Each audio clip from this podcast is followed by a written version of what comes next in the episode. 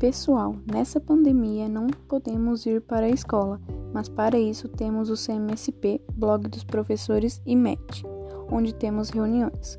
Os professores nos estão falando para fazer as atividades, mas tem alguns alunos que não estão fazendo isso, e isso vale nota para o seu futuro. Então, por favor, peço que entre nos blogs e façam as, as atividades mandadas pelos professores e entreguem no prazo, pois os professores têm até um certo dia para mandar para a escola os alunos que fazem as atividades corretamente, para assim ter a sua nota no boletim.